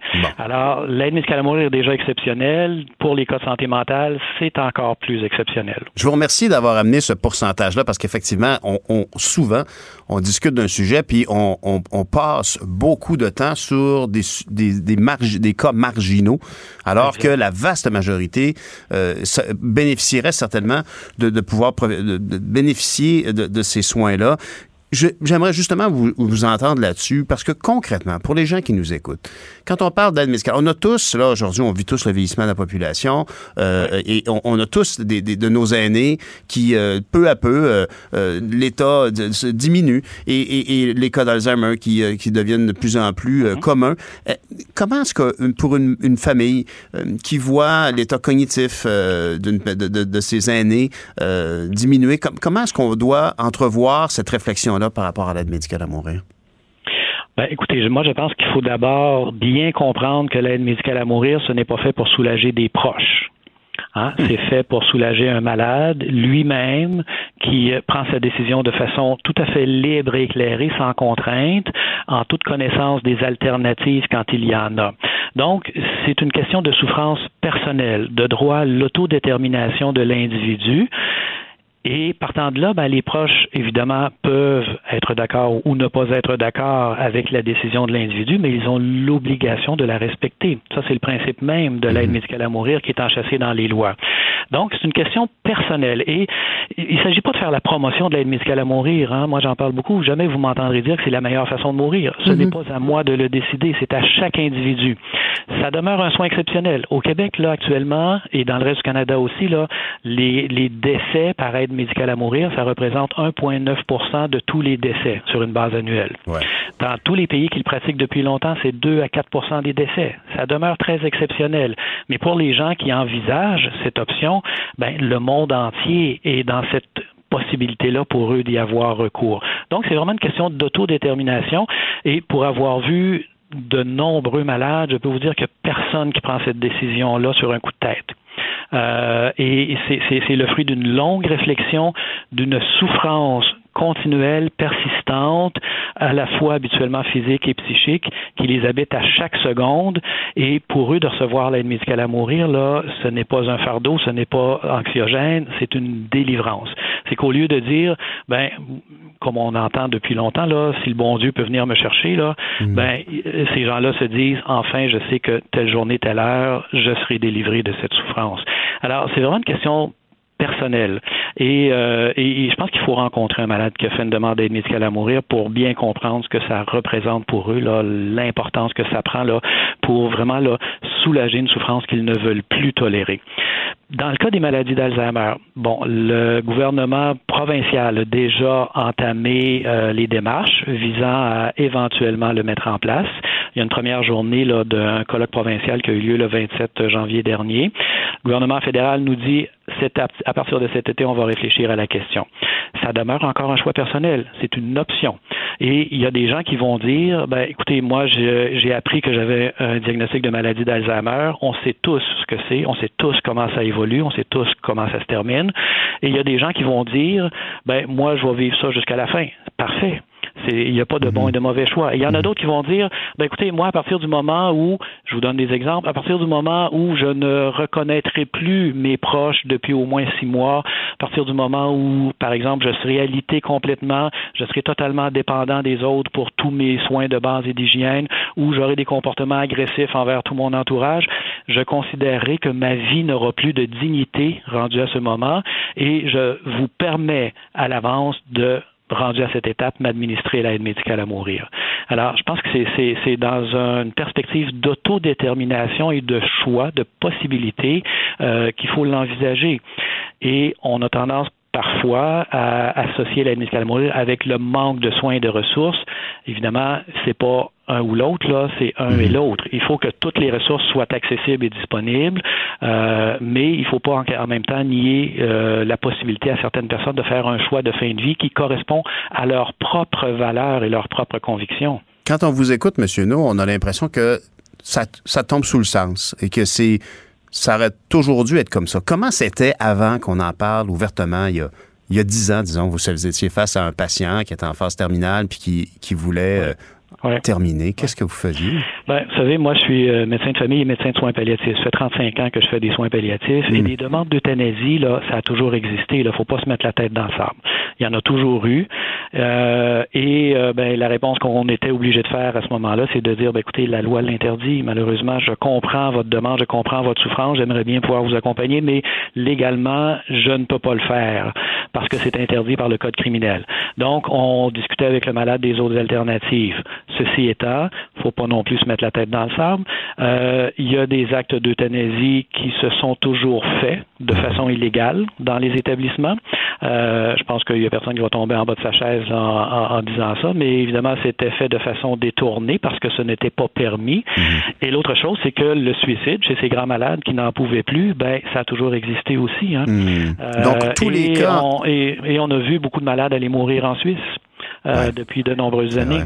Donc, dans tous les, tous les cas des, des patients qui ont bénéficié de l'aide médicale à mourir, tous ces gens-là, euh, ont évité ce calvaire que vous venez de nous décrire des années précédentes. Absolument, absolument. Et c'est pour ça qu'on a mis en place l'aide médicale à mourir. C'est pour éviter de laisser tous ces grands malades, parce que nous, sur le terrain, là, on les connaît depuis toujours, ces grands malades-là. On mm. les rencontre, on les accompagne. Mm-hmm. Alors, c'est pour éviter de les laisser à eux-mêmes avec leurs souffrances intolérables euh, ou de leur laisser les seuls choix qu'ils avaient, c'était de suicider ou d'aller mourir en Suisse s'il y avait 40 000 Ils étaient prêts à aller mourir loin de, de leurs proches. Là. Alors, c'est pour redonner de la dignité, de l'humanité à ces gens-là qui étaient condamnés pour qui la mort était de toute façon inévitable. C'était pas une question de vivre ou de mourir là. C'était une question de ben de quelle façon est-ce que ça va se passer et quand ça va se passer et euh, est-ce que je vais être avec mes proches ou je vais être tout seul euh, dans mon garage à m'intoxiquer au monoxyde de carbone? Docteur Arnaud, euh, en, terminant, euh, j'ouvrais ce, segment d'entrevue avec vous en disant que euh, on avait eu un débat sain au Québec. Est-ce que vous êtes dans, cette situation bien précise, est-ce que vous trouvez que c'est un exemple de, de bon travail des politiciens de façon non partisane dans le bien commun? Absolument, absolument. Écoutez, le débat de la commission Mourir dans la dignité, ça a été salué par tout le monde comme étant un exercice démocratique, rassembleur, où tout le hmm. monde a pu se faire entendre, qui a rallié la société. Le Québec est vraiment, là, faut être fier de ça, là, euh, une figure de proue sur tous ces enjeux-là de société, particulièrement sur l'aide médicale à mourir. Le Québec continue de faire école à travers le Canada et le reste de l'Amérique du Nord. Mhm. Le fédéral s'est inspiré clairement de notre expérience au Québec dans les modifications qui ont été présentées cette semaine. Et si vous avez vu les journaux dernièrement, on apprenait hier que l'Allemagne vient de déclarer l'interdiction de l'aide médicale à mourir inconstitutionnelle. L'Espagne a fait la même chose il n'y a pas longtemps. L'Italie réfléchit à mettre ça en place actuellement. Alors, euh, je pense que le Québec est un exemple non seulement pour le reste du Canada et l'Amérique du Nord, mais pour le monde entier. Merci, docteur. No, c'est, on, on, peut être fier quand c'est le cas. Puis je vous remercie beaucoup de ce témoignage qui nous a beaucoup éclairé.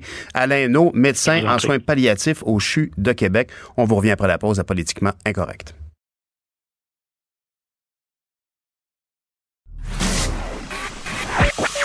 L'art est dans la manière. Non, c'est pas de la comédie.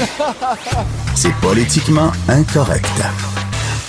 Je faisais allusion plutôt euh, aujourd'hui euh, aux, propos euh, de Michael Fortier sur l'aérospatiale, l'aéronautique, sur le rôle qu'ont joué les gouvernements fédéraux et provinciaux, en fait à Québec et à Ottawa, sur le soutien à cette industrie-là. Puis il, il, évoquait à quel point il y a un beau leg qui vient de, de, de, ce soutien d'État, contrairement à la croyance populaire qu'on a mis plein d'argent dans Bombardier. Puis je voulais échanger avec ça avec un, un, grand spécialiste de la question, puis un homme très résolument positif, M. Mehran Ebrahimi, directeur du groupe d'études en management des entreprises de l'aéronautique de l'UCAM. Euh, Monsieur Ibrahimi, bonjour. Oui, bonjour. Bonjour. Je, fais allusion au fait que vous êtes un homme éminemment positif parce que vous avez, euh, j'ai eu la chance d'être avec vous euh, l'an passé dans un, sommet qu'avait organisé Unifor au niveau de l'aérospatiale. Puis je trouvais que ça avait galvanisé le moral de tout le monde. Est-ce qu'on peut factuellement dire que malgré tout ce que tout le monde peut en dire, l'industrie aérospatiale au Québec va très bien? Oui, en fait, ce qui se passe, vous avez tout à fait raison, c'est un petit peu les déboires de Bombardier ces derniers temps qui ont, euh, si vous voulez, jeté un petit peu cette, un petit peu de froid sur notre enthousiasme. Mais en fait, quand on regarde la, en détail euh, l'infrastructure de notre grappe industrielle, il faut savoir que c'est notre première source de revenus au Canada après les ressources premières. Autrement hmm. dit, c'est notre première source de revenus. À peu près 12 à 13 milliards de dollars de revenus viennent chaque année de l'aérospatiale et à peu près 90% de ce montant-là est dans l'exportation. Autrement dit, ça fait rentrer des devises chez nous qui est très, très appréciable. Bien sûr. D'un autre côté, on a des emplois très intéressants, des emplois dont le, le salaire moyen est très élevé qui sont à peu près, si on prend l'ensemble, c'est 80 000 personnes qui travaillent dans ce secteur-là. si on prend Montréal, par exemple, un emploi sur 70 à peu près, c'est dans le secteur aéronautique. Mhm. Donc, ce qui fait que on a, on a euh, euh, une, une grappe industrielle qui est relativement solide. Et je vous dirais qu'avec la, la, l'arrivée de Airbus, même si au départ on l'a un peu mal pris émotivement, on les a considérés un peu comme les envahisseurs qui venaient de prendre notre fisheries et tout ça, l'arrivée de Airbus non seulement n'a pas créé un vide suite à, je dirais, à, euh, concession de programmes de C-Series à, Airbus, mais au contraire, ça fait venir un géant ici qui a stimulé notre euh, chaîne d'approvisionnement et qui a créé d'emplois supplémentaires. Et eux, ils ont étant donné qu'on a un savoir-faire très important ici au Québec, Mhm. on a une créativité très élevée au Québec qui nous est propre. Eux, ils ont maintenant, non seulement pour le projet A220, mais aussi pour les autres programmes de Airbus, ils ont des, des projets pour Montréal. Donc, ce qui fait que quand on met tout ça, même quand on a vendu CRG, par exemple, à Mitsubishi, Mitsubishi a l'intention de s'installer à Montréal. Mitsubishi aussi, c'est un géant. Ça. Donc, quand on met tout ça ensemble, les uns à côté des autres, on dit, ben, notre grappe se porte bien. Se Oui, c'est ça, puis- Assez, Est-ce que, est-ce que ces, grandes industries sont sensibles à l'ambiance générale? Par exemple, je peux vous dire que moi, étant de Longueuil-Saint-Hubert, j'ai, souvent eu l'impression que nos grands, nos fleurons de l'aérospatiale du côté de la rive sud, parce qu'il y en a à Montréal, puis il y en a du côté de la rive nord, de Laval et de Mirabel, mais sur la rive sud, j'ai souvent eu l'impression qu'ils étaient déçus de voir euh, la mauvaise presse, le, manque d'enthousiasme de, de- de la population. Écoutez, c'est là le problème. C'est-à-dire que je ne sais pas pour quelle raison, euh, il y a une espèce de euh, amour et de haine avec l'aéronautique, avec Bombardier. On, on ne réalise pas à quel point c'est profitable pour notre économie. On ne réalise pas, à, à même Bombardier. Écoutez, prenons le cas de Bombardier. On a beaucoup tapé sur Bombardier, et parfois à juste titre, le salaire de Alain Belmar et tout ça, tout ça, je suis tout à fait d'accord. Mais si on regarde, on a fait une étude, nous, depuis 1986, quand Bombardier est entré dans l'aéronautique, l'ensemble des prêts, de subventions et tout ça qu'on a accordé à Bombardier, ça monte à peu près à 2,7 milliards de dollars. Par contre, pendant la même période, la contribution de Bombardier à l'assiette fiscale du pays, en termes de euh, d'impôt sur les revenus, euh, sur les profits, en termes de ça, impôt sur le salaire, ça a été 18 milliards de dollars Exact. pendant la même période. Voilà. Donc ça, c'est l'argent, on a créé de la richesse et cet argent-là est entré dans la dans l'économie. Et puis, il y a une chose que les gens ignorent, c'est que, vous savez, pour développer des technologies nouvelles dans la dans l'aéronautique, ce que nous faisons très bien, la Oui. preuve dans le C-Series, la preuve des moteurs que Pratt Whitney met sur le marché tout ça, ça prend des investissements énormes. Ça prend- on, on parle des milliards d'investissements. Et pour, souvent, ces investissements-là sont incertains. Au bout de deux, trois, quatre ans, on se rend compte qu'on a mis un milliard, deux milliards, et on n'obtient pas les résultats. Et c'est pour ça que partout à travers le monde, les États investissent et contribuent à supporter l'aéronautique. C'est ça. Alors, nous, voilà, nous, on est, moi, on a fait une étude à- au sein de notre groupe et on s'est rendu compte que toute proportion gardée, le Canada supporte moins son secteur aéronautique que le Maroc. Hmm. Alors, vous voyez, donc, euh, ça, ça montre à quel point nous, on veut le, le beurre et l'argent. Ben, c'est-à-dire que vous l'avez vous l'avez nommé tout à l'heure, M. Ibrahimi. C'est-à-dire que le, le, le, le, parfum de scandale de voir les paiements, euh, l'incompréhension en tout cas, que les citoyens ont devant les primes qui sont versées aux grands administrateurs vient créer cette, ce sentiment de, de, de, de- de- d'injustice. Mais il ne faut pas oublier que en bout de ligne, le soutien de l'État, que vous l'avez mentionné tout à l'heure au moteur de Pratt Whitney ou à Bombardier, ont amené quoi? Ben, deux produits qui changent la donne au niveau de l'aérospatiale, au niveau de l'aéronautique et même au niveau environnemental parce que les moteurs euh, Pure Power de Pratt Whitney sont des moteurs plus silencieux et plus écologiques, moins, moins énergivores aussi.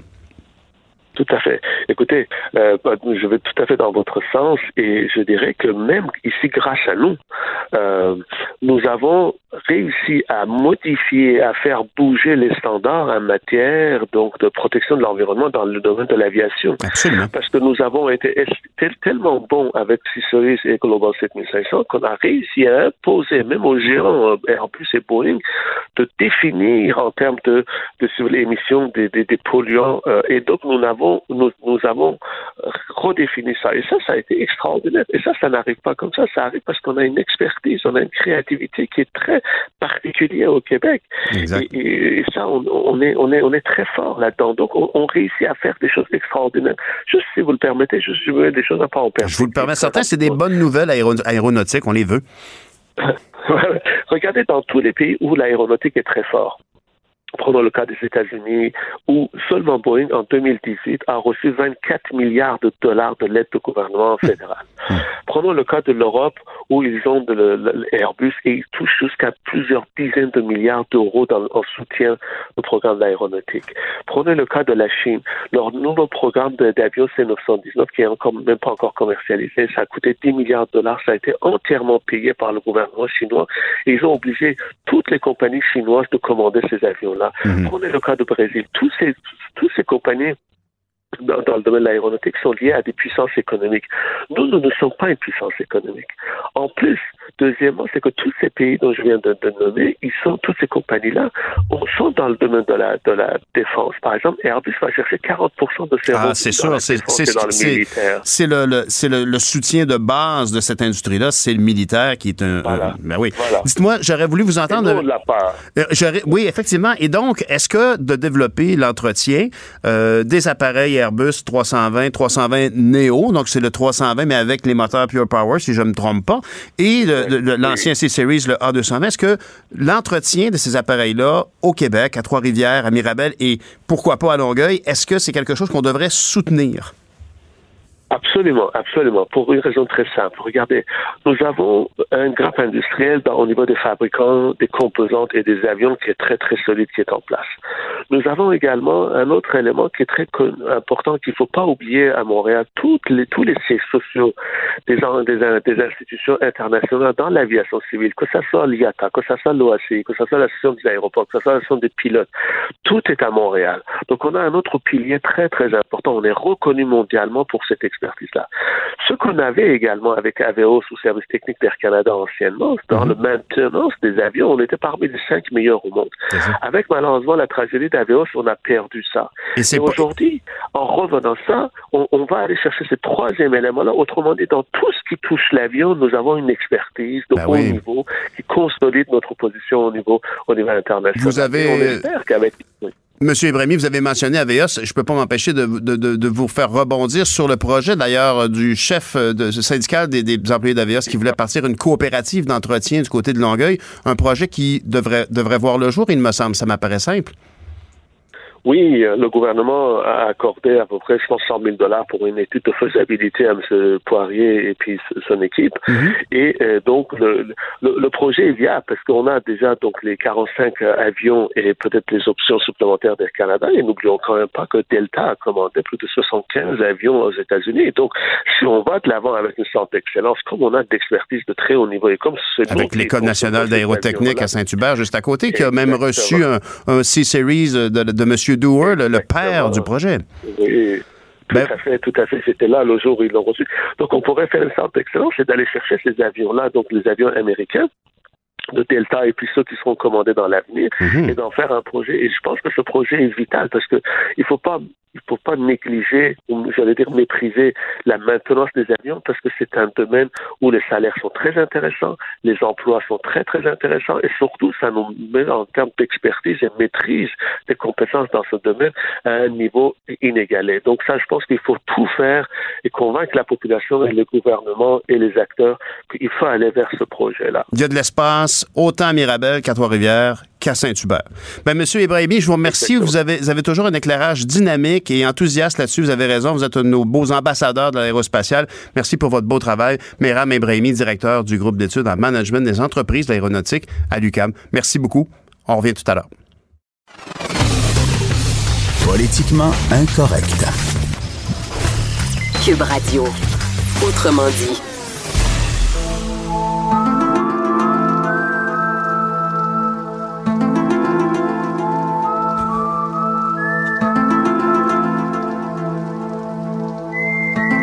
Quel thème évocateur, évocateur pour cette vieille personne que je suis qui écoutait cette série passionnément, X-Files, qui euh, a, certainement révélé euh, toute une, un fantasme très bien installé dans la population sur les, extraterrestres, sur toutes différentes euh, formes de contrôle sous-jacent en dessous du pouvoir officiel.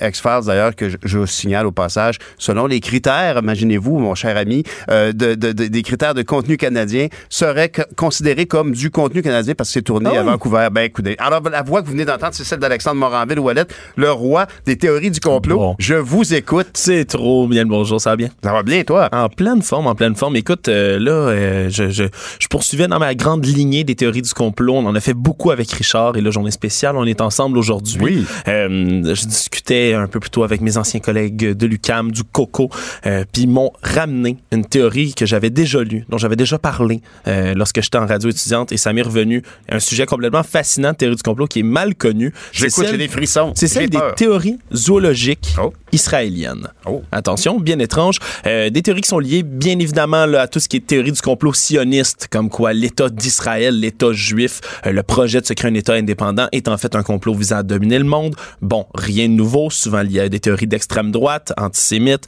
euh, la base même du discours d'Adolf Hitler pendant la Deuxième Guerre mondiale et surtout avant. Euh, mais il y a toutes sortes d'événements dans l'actualité qui ramènent un peu à ces, à ces origines-là. Puis c'est celle que Israël entraînerait des animaux pour aller espionner les pays arabes voisins dans le but ultime de les détruire. Fait qu'on on, on colonise avec euh, quoi? Avec des iguanes puis euh, des chats? Oui, les chats, ça, je les ai pas vus encore, mais les iguanes, très certainement. Non. Euh, tu es en plein dans le mille. Écoute, je te ramène, euh, c'est un événement qui est arrivé il y a pas longtemps, février 2018, assez récemment. Ouais. Euh, Il y a le, le gouvernement iranien a trouvé des caméléons puis des lézards dans des mines d'uranium qui ont commencé à exploiter. Et immédiatement, il y a des officiels, d'ailleurs un, un- un militaire qui est allé parler publiquement nom de Hassan Firouzabadi, qui expliquait aux médias iraniens que, selon lui, mais la peau des lézards c'est prouvé, c'est prouvé, attire les ondes euh, radioactives Ben, et que grâce à cela, Israël utiliserait ces lézards-là, ces caméléons-là, aucune, je savais même pas qu'il y avait des caméléons au Moyen-Orient, Ben euh, les lancerait, les relâcherait dans la nature et attendrait que leur peau attire les rayonnements radioactifs, les mène jusque dans les mines euh, d'uranium pour qu'ensuite Israël puisse les cibler et envisager des opérations contre eux. C'est très sérieux. Et, et donc, et donc l'iguane en question ou le caméléon en question aurait pas juste sa grande langue qui mais il y aurait aussi un petit capteur euh, avec euh, un GPS là, pour le localiser. Mais écoute, c'est ce que les Iraniens prétendent. Ils prétendraient qu'il y aurait une puce sûrement dans les lézards. Ils ont rien amené concrètement, mais ils ont commencé à expliquer ça. Évidemment, ce que tous les biologistes ont démenti rapidement en expliquant que ben, ça attire pas dans tous les cas Oh, on est les ondes radioactives et que pourquoi un lézard qui a le sang froid, qui a besoin d'être au soleil, irait se terrer dans des cavernes humides, froides et sombres? Ça fait aucun sens. Dans tous les cas, déjà en Mais 2018, il est on attiré par les radiations, c'est pour ça. serait Moi attiré qui par les pensais qu'on avait inventé le micropuçage euh, récemment. euh, ça- Ben, par, parlant de micropuçage, ça revient encore une fois dans certaines théories. Il y a eu des attaques de requins en décembre 2000 2010 et vous allez voir, là, c'est un thème récurrent. C'est pas juste deux, trois occasions. On rappelle tout le temps, euh, dans les pays qui entourent Israël, que Israël envisagerait d'avoir des attaques d'animaux. Décembre 2010, Des il y a plusieurs... d'animaux. Ah, ben là, il y aurait eu des attaques de requins sur la côte du Sinaï du Sud, en dirigé, Égypte. dirigé par Israël. Ben, on a trouvé un, un requin d'ailleurs par la suite qui avait un petit un petit euh, micropuçage puce. dessus, une ça, puce dessus, qui était faite pour étudier. C'était- Mais Oui, c'est ça, c'est ça. C'était fait par le National Geographic ou des observateurs de la faune. Fort, pas, euh, fort probablement, fort probablement, mais il y a un capitaine tout de même des, euh, des forces euh, armées égyptiennes qui a avancé que non seulement c'était fait pour euh, re- relocaliser sa position, du géo, de la géolocalisation, mais également pour contrôler à distance le requin pour mener des attaques et déstabiliser le régime égyptien. Mon Dieu. De moins. Ben et oui. c'est des, c'est des revendications qui ont été prises très au Le sérieux. prochain Jason Bourne mettra en vedette un requin. Mais moi, ça me fascine. Ça me fascine parce qu'une haine profonde et viscérale dans, dans les entourages pour Israël qui se traduit par ce genre de... de, de, de, De fantaisie Ouais, euh, fantaisie animalière. animalière, là, si on veut. Euh, y a le gouverneur du Sinaï du Sud qui a dit que les théories sur lesquelles le Mossad lancerait des requins tueurs contrôlés à distance dans l'océan n'étaient pas confirmées, mais n'étaient pas une théorie à écarter. Alors, même les officiels, même les politiques, euh, les personnages politiques ne veulent pas nier ce genre de c'est peut-être théorie le, le vieux requin là, qui était à Hollywood Studios là, pour jazz. Là, Ouais. Puis là, ils l'ont sorti. Peut-être que c'est ça qu'ils ont pitché dans l'océan. Peut-être. Et peut-être ben qu'il est réellement contrôlé, là. Voilà. Euh, Steven Spielberg est juif lui-même, non? Oh! Oh! Bon, là, on, a, on approche. lunettes. On approche vers quelque chose. Et ça se continue pour des animaux et des animaux encore. Euh, en 2016, il y a eu des, des, des sangliers sangliers, des pas des espèces de sangliers, des gros C'est cochons sauvages. divertissant, ta chronique, c'est ma première fois, mais vraiment, c'est très le fun. C'est comme des crottes de fromage. Merci. Je, suis toujours content que mes chroniques soient comparées à des crottes de fromage. Le c'est squeak squeak. Oui, oui, ben, oui, oui. puis Inégalé. On, en veut d'autres. Continuons. Ben oui, les, les- les cochons, donc, des cochons sauvages, qui ont, les, les- autorités palestiniennes qui ont accusé, il y avait des problèmes les cochons sauvages dans la campagne. Ils ont dit, c'est Israël. Ils relâchent des cochons qui ont été euh, élevés en laboratoire pour venir détruire nos champs, notre agriculture. C'est prouvé. Euh, il y a même une petite fille de 10 ans, une petite palestinienne, qui a été mordue euh, à la main par un cochon. On a dit Un que c'était cochon un sanglier? Un des cochon. cochons sauvages, sangliers, là, euh, dans, tout, dans tous les cas, des gros cochons euh, qui ravagent les cultures, hein, qui creusent. On sait qu'il y a eu des problèmes d'ailleurs au Québec même de cochons sauvages là, qui détruisaient certains habitats. là. Ah, c'est ça qui est dans le fond de ma cour. C'est peut-être ça. Ah. Ça explique toutes sortes de choses. Et on peut, on peut, écoute, en retrouver partout. Là, on a parlé de reptiles, de requins. Il y a eu également une instance où le, le les Iraniens auraient capturé un dauphin du Mossad. C'est vrai que 2015. C'est reconnu, c'est l'animal le plus intelligent, je L'animal le plus intelligent. Ouais, ben il y, y avait déjà des rapports comme quoi euh, il y avait certains euh, euh, certaines forces spéciales ru- russes entre autres qui voulaient entraîner des dauphins pour trouver des mines, ce qui peut être Trouver, trouver des mines dans l'eau, évidemment. Ouais, ouais, ouais, ouais, des mines pour dans moi, un terrain miné, c'est ça. Non, non, effectivement, J'imagine ça serait relativement difficile. Quoi Mais qu'avec la technologie d'aujourd'hui, Ouais. le dauphin pourrait peut-être euh, hein, modifier génétiquement, marcher dans le désert. On sait pas. Ben, peut-être, peut-être. Et là, c'est les médias iraniens qui rapportaient en 2015 avoir capturé un dauphin. Littéralement, ils ont capturé un dauphin en disant qu'il portait des équipements, de l'équipement d'espionnage venant d'Israël et même, attention, une partie robotisée qui permettrait de lancer des flèches et des balles sur des ressortissants qui, iraniens Là, qui se baigneraient. là, non, non, c'est pas des blagues. En l'exception, 2015, ils il me semble de voir le, le- le- le dauphin avec une ceinture de cowboy, là, avec des petits guns. Mais la vérité, par contre, je dois, dois reconnaître que de tous les animaux que tu m'as mentionnés dans le règne animal, le, dauphin est certainement celui qu'on pourrait le mieux imaginer euh, le dresser, hein, l'entraîner à faire. Ça, ça m'apparaît pas Plus que des caméléons. Disons-le, Oui, ben, plus que des oui, caméléons. Oui, Mais le cerveau reptilien, à ce que je sache, on l'a dépassé. En tous les, en tous les cas, ça a été, ça a été rapporté par tous les médias iraniens. Ça fait grand tabac, ah, le, le dauphin espion, le dauphin espion. Mais c'est des histoires, comme je dis, qui se répètent. Là, on peut aller un peu partout. En 2007, ils ont capturé, en Iran encore une fois, 14 écureuils. Des écureuils espions, encore une fois, envoyés par Israël Ça, immédiatement. Ça, ça, ça, c'est écrit digitalement. Ça consomme Ouais, de ouais. l'électricité sur l'Internet là, pour qu'on Ouais, lise, qu'on le voit. Là. Absolument. Ah, si c'était imprimé, ça gaspillerait de l'encre. Incroyable. Exactement. Ces Puis là, c'est imprimé devant moi. C'est c'est d'une c'est d'une tristesse sans borne. Mais effectivement, des écureuils espions qui seraient allés, pour le compte d'Israël encore une fois, espionner le régime iranien. Une thématique qui revient encore et encore. En 2011, c'était des vautours. Les vautours griffons, qui est une espèce qui est en voie de disparition dans les montagnes israéliennes. Euh, L'Université de Tel Aviv qui avait mis des petits marqueurs GPS sur les pattes de leurs euh, vautours.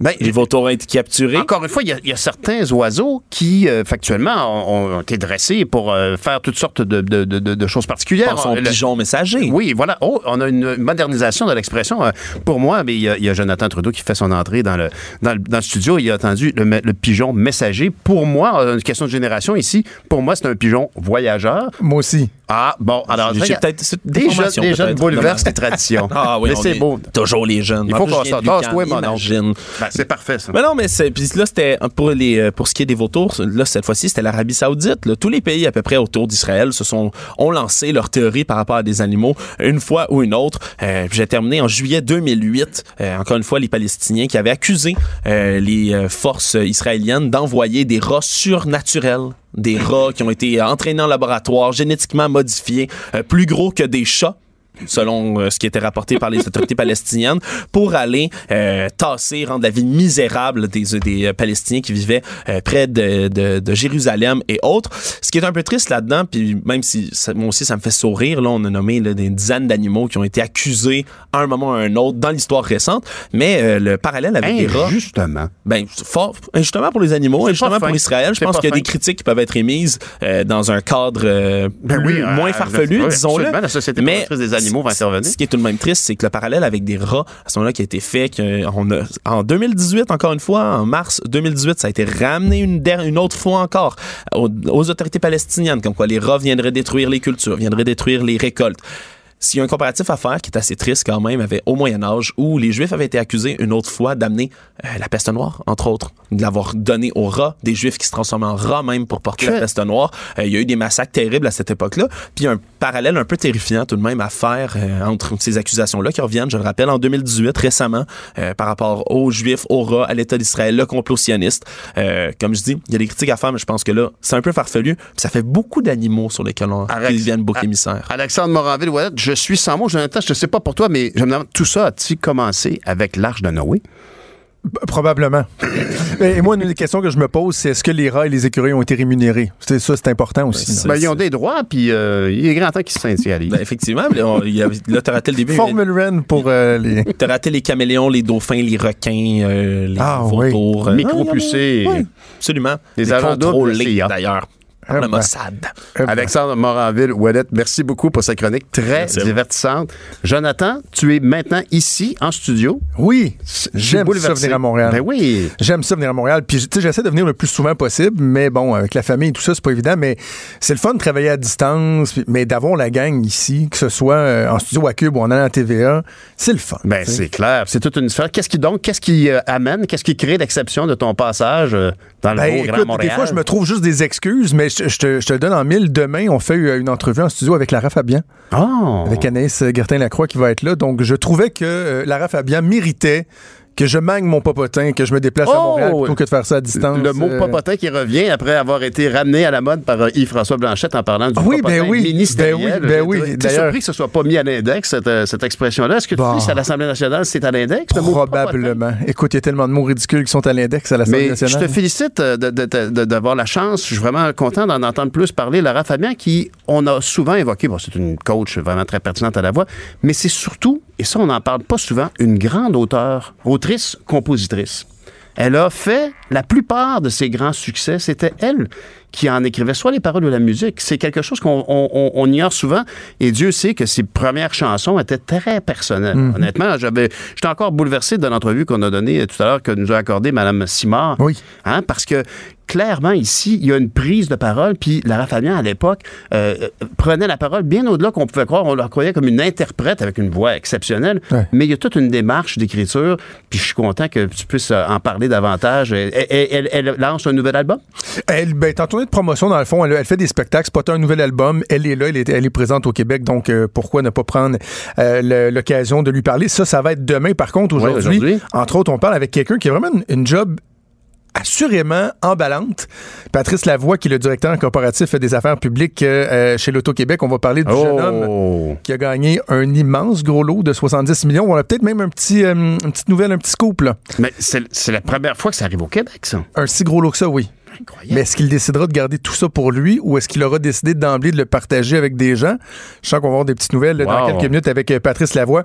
Également, une entrevue très humaine avec Mathieu Goyer. Qui est Mathieu Goyer? C'est un des ambulanciers qui était intervenu l'année dernière sur le carambolage d'autoroute 440 qui avait euh, causé la mort de ben quatre personnes. Ben euh, un long congé de maladie pour lui et son collègue. Et là, ils vont être honorés par l'Assemblée nationale. Il hmm. accepte de venir nous parler de son expérience puis aussi de, la pertinence d'encadrer. Hein, les premiers répondants, moi, j'en parlais beaucoup la semaine dernière avec le carambolage de Tourette 15. On va discuter euh, de ça euh, avec lui. C'est des métiers qui peuvent être très, très traumatiques. Ben oui, euh, ben oui, et on n'y pense pas assez souvent.